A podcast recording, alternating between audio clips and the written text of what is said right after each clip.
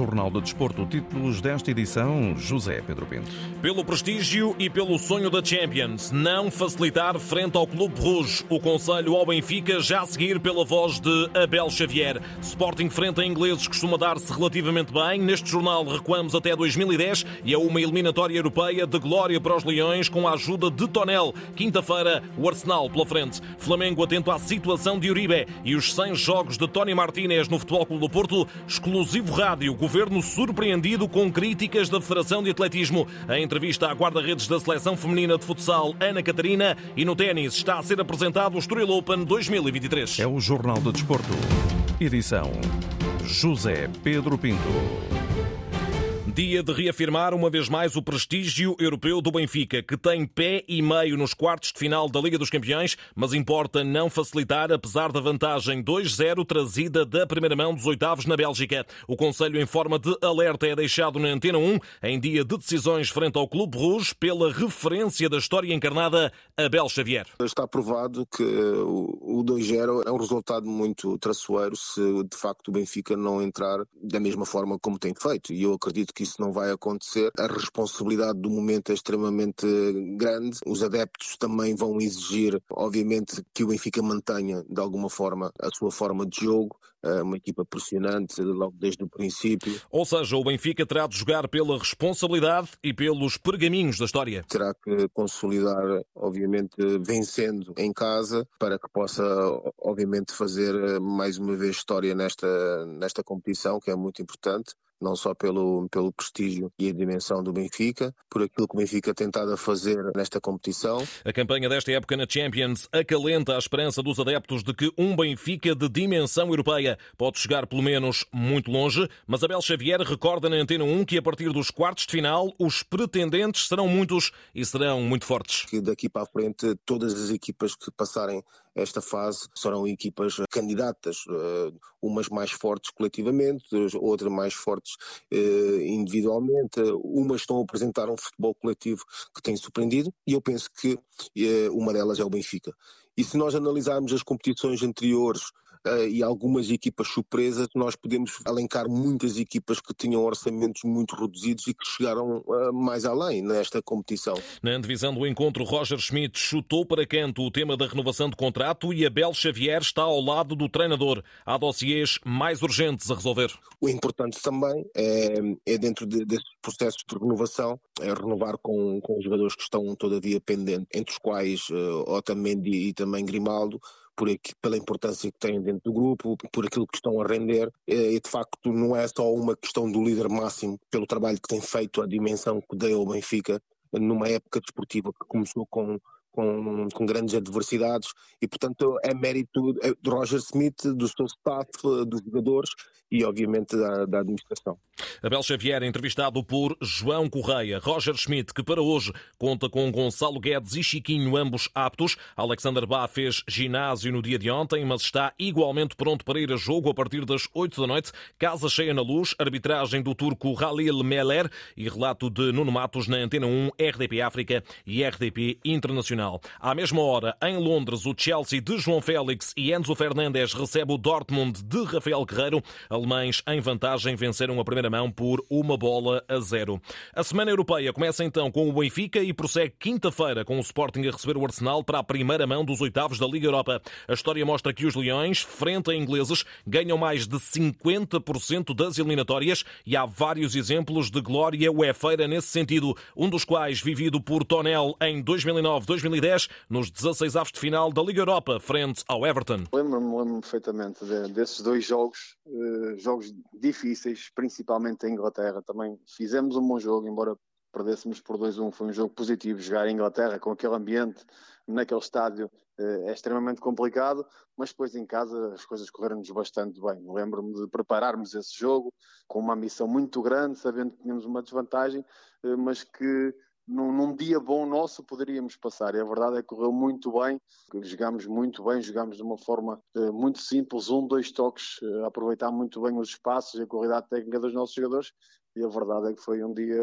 para mim, memorável e penso para o Sporting também. E passados 13 anos, o que tem de fazer o Sporting para ultrapassar o Arsenal? Acredito que seja um Sporting que tenha que ser muito forte em termos defensivos, um Sporting que tenha que ser muito compacto a defender, muito agressiva também, e depois, quando tiver bola, tem que ser um Sporting capaz, um Sporting que seja capaz de sair em transição quando der, eh, e quando não der, também a circular a bola e a gerir o jogo consoante o momento, porque há momentos em que o jogo está a pedir para a equipa acelerar, há outros que eh, tem que se baixar o ritmo. É? E o Sporting hoje já é uma equipa também com muita maturidade, o Ruben Amorim já tem muito tempo de trabalho, a equipa percebe o que o treinador quer, portanto, os ingleses, normalmente as equipas inglesas não gostam de correr muito atrás da bola, não gostam que a equipa adversária tenha o domínio do jogo, e o Sporting, se conseguir por momentos ter algum domínio do jogo, pode até ser bom. Agora, isto também, é como eu digo, depende do momento e do que, do que o jogo está a pedir. Uma coisa é certa, frente ao intratável líder da Premier League, dificuldade máxima. Cada jogo tem, tem o seu contexto, tem o seu momento, e este é um jogo, eh, em termos teóricos, de uma dificuldade, acredito, muito elevada para o Sporting, atendendo até ao momento em que está o Sporting e ao momento até em que está o Arsenal, porque o Arsenal tem feito um campeonato fantástico e não é por acaso que está nesta altura em primeiro ou a 5 pontos do segundo, quando faltam 12 jornadas para disputar, portanto tem tudo para lutar pelo título, para ser campeão e está realmente a fazer uma época fantástica, já o Sporting nem tanto. Tonel, antigo defesa do Sporting na Antena 1, escutado por Cláudia Martins. Manuel Ugarte é baixa para Ruben Amorim por castigo. Do lado do Arsenal, o belga Trossard está em dúvida. O goleador Nketiah deve falhar o desafio de quinta-feira. Fábio Vieira está à disposição de Mikel Arteta para esse jogo que está marcado para as 5h45 de quinta-feira em Alvalade. Relato aqui na rádio e o árbitro conhecido esta manhã, nomeado pela UEFA, trata-se do alemão Tobias Stiller. Mateus Uribe continua sem renovar contrato com o Futebol do Porto e os interessados em garantir o médio colombiano já dão a volta ao Dragão. Agora, de acordo com o Globo Esporte, surge no horizonte a possibilidade de o Flamengo de Vitor Pereira avançar pela contratação de Uribe no final da época. Uribe leva quatro temporadas de Porto até ver conquistou dois campeonatos, duas taças de Portugal, uma taça da Liga e duas supertaças. 100 jogos de Dragão ao peito, coroados com o golo que ajudou o Futebol do Porto a vencer em Chaves. Tony Inês, por estes dias, está nas nuvens. É muito gratificante fazer 100 jogos com este grupo tão especial para mim, que me, me acolheram como, como se fosse a minha casa de, desde o primeiro dia e em um dia tão especial também, porque contribuí com, com um golo, conseguimos a vitória, foi muito especial e um dia que não vou esquecer nunca. E para além dos títulos já conquistados na Invicta, há um jogo muito especial no coração de Tony Martínez. Não posso deixar passar o, o dia da Lazio, o dia que consegui fazer dois golos na, na Europa League e, e é um dia que, que sem dúvida foi, foi foi um dos mais, dos mais especiais para mim também pelo, pelo ambiente no Dragão e foi um dia que, que vai ser único sempre. O avançado espanhol em grande plano na equipa de Sérgio Conceição, que já prepara a partida de sexta-feira frente ao Estoril em casa para o arranque da jornada 24 da Primeira Liga. João Marcelo é o novo cliente do Departamento Clínico, junta-se a Meixedo, Galeno e Evan Nilsson. A ausência garantida para a recepção aos Canarinhos, Marcano cumpre castigo.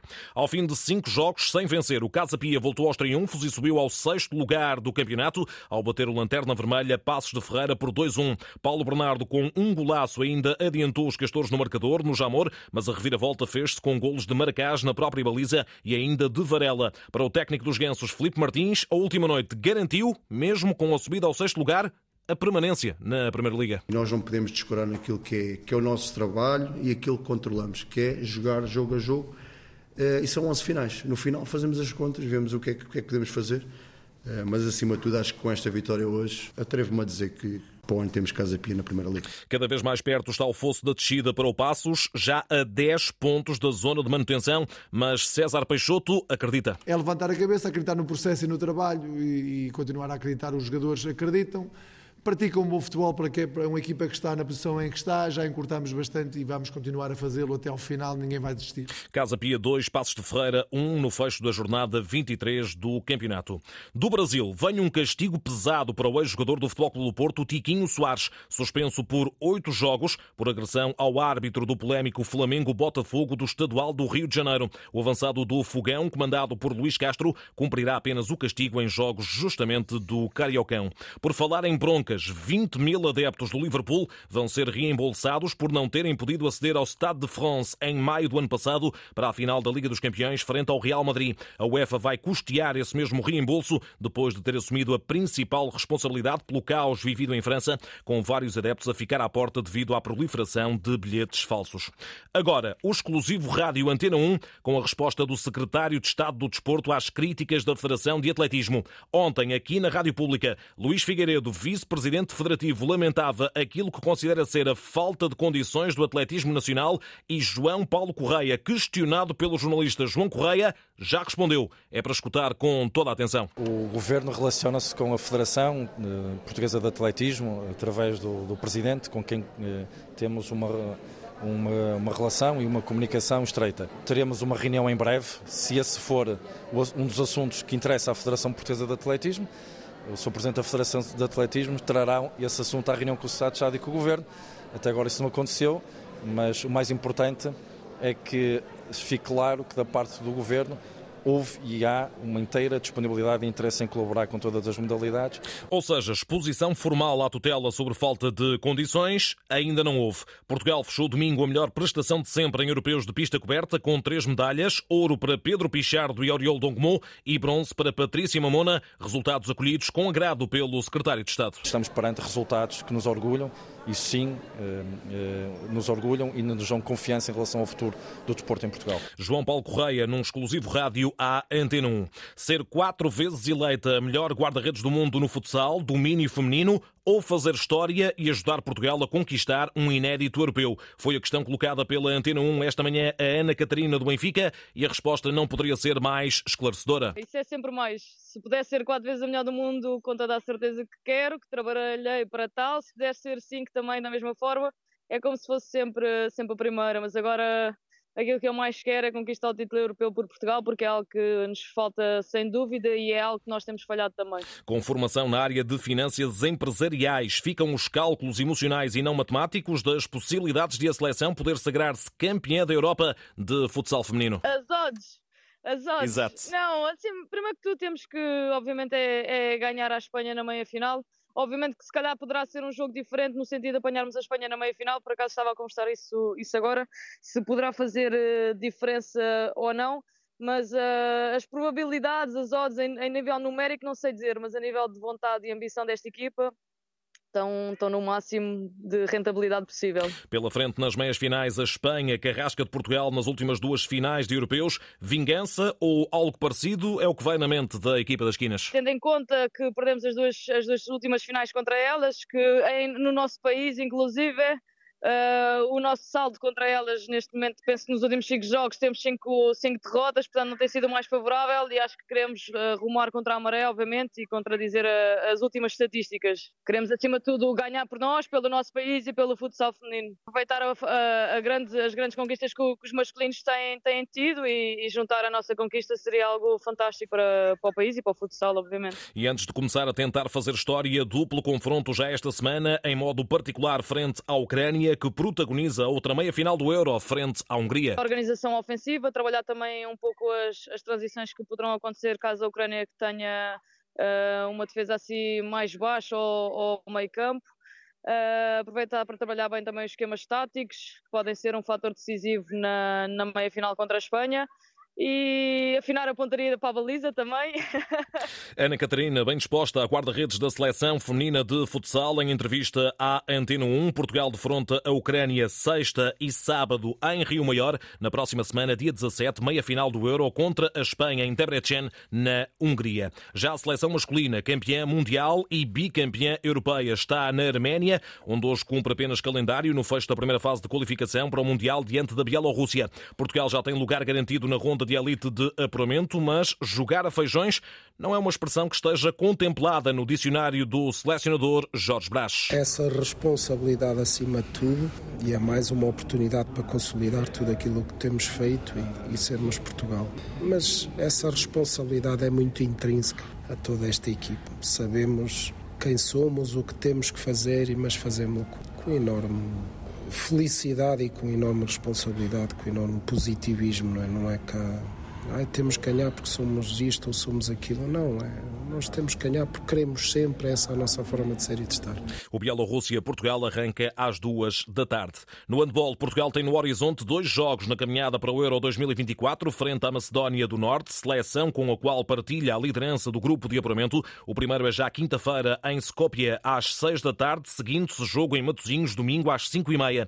Objetivo número um da equipa de Paulo Jorge Pereira, passar em primeiro. Isso mesmo salienta o lateral Diogo Silva. Temos um objetivo muito claro, que é ganhar os dois jogos para passar em primeiro lugar do grupo e acho que está toda a gente confiante de que é possível, que temos qualidade para isso e só temos que trabalhar. Mas a tarefa frente aos macedónios não será fácil. É uma seleção sempre complicada, tem muita tradição, podem não estar no melhor momento de fora, mas sabemos que é uma equipa sempre difícil, principalmente lá. Já conhecemos, já, pelo menos alguns dos jogadores já, já jogámos lá e sabemos que é um ambiente complicado e temos que estar no máximo das nossas capacidades e com certeza conseguiremos um bom resultado. Nos primeiros jogos, eh, nos dois primeiros jogos, aliás, de qualificação no grupo 1, Portugal venceu a Turquia e o Luxemburgo, lidera com 4 pontos, os mesmos dos macedónios, ambas as seleções em zona de apuramento. No ténis, está a ser apresentado esta hora o Estoril Open 2023, a ter lugar na primeira semana de abril. Grandes nomes confirmados, para além da nata fina do ténis português, o número 4 mundial, Casper Ruud e o norte-americano Sebastian Corda, atual 26 no ranking ATP,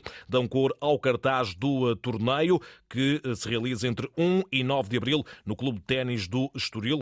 Relativamente a esta apresentação do Estoril Open 2023, voltaremos a dar espaço a isso ao longo do dia aqui na Antena 1. Fechamos ainda com ténis. Portugal ficou sem representantes no Masters 1000 de Indian Wells. João Sousa e Nuno Borges não passaram do qualifying para o Masters 1000 de Indian Wells. Logo na primeira ronda, o número 1 nacional não passou da porta de entrada nos Estados Unidos. Derrota frente ao espanhol Pablo Andurrar na última madrugada em 3 sets, parciais de 6-3, 3-6 e 6-2.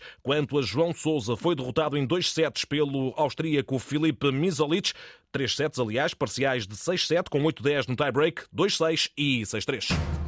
José Pedro Pinto, Jornal do Desporto. A informação desportiva também em notícias.rtp.pt.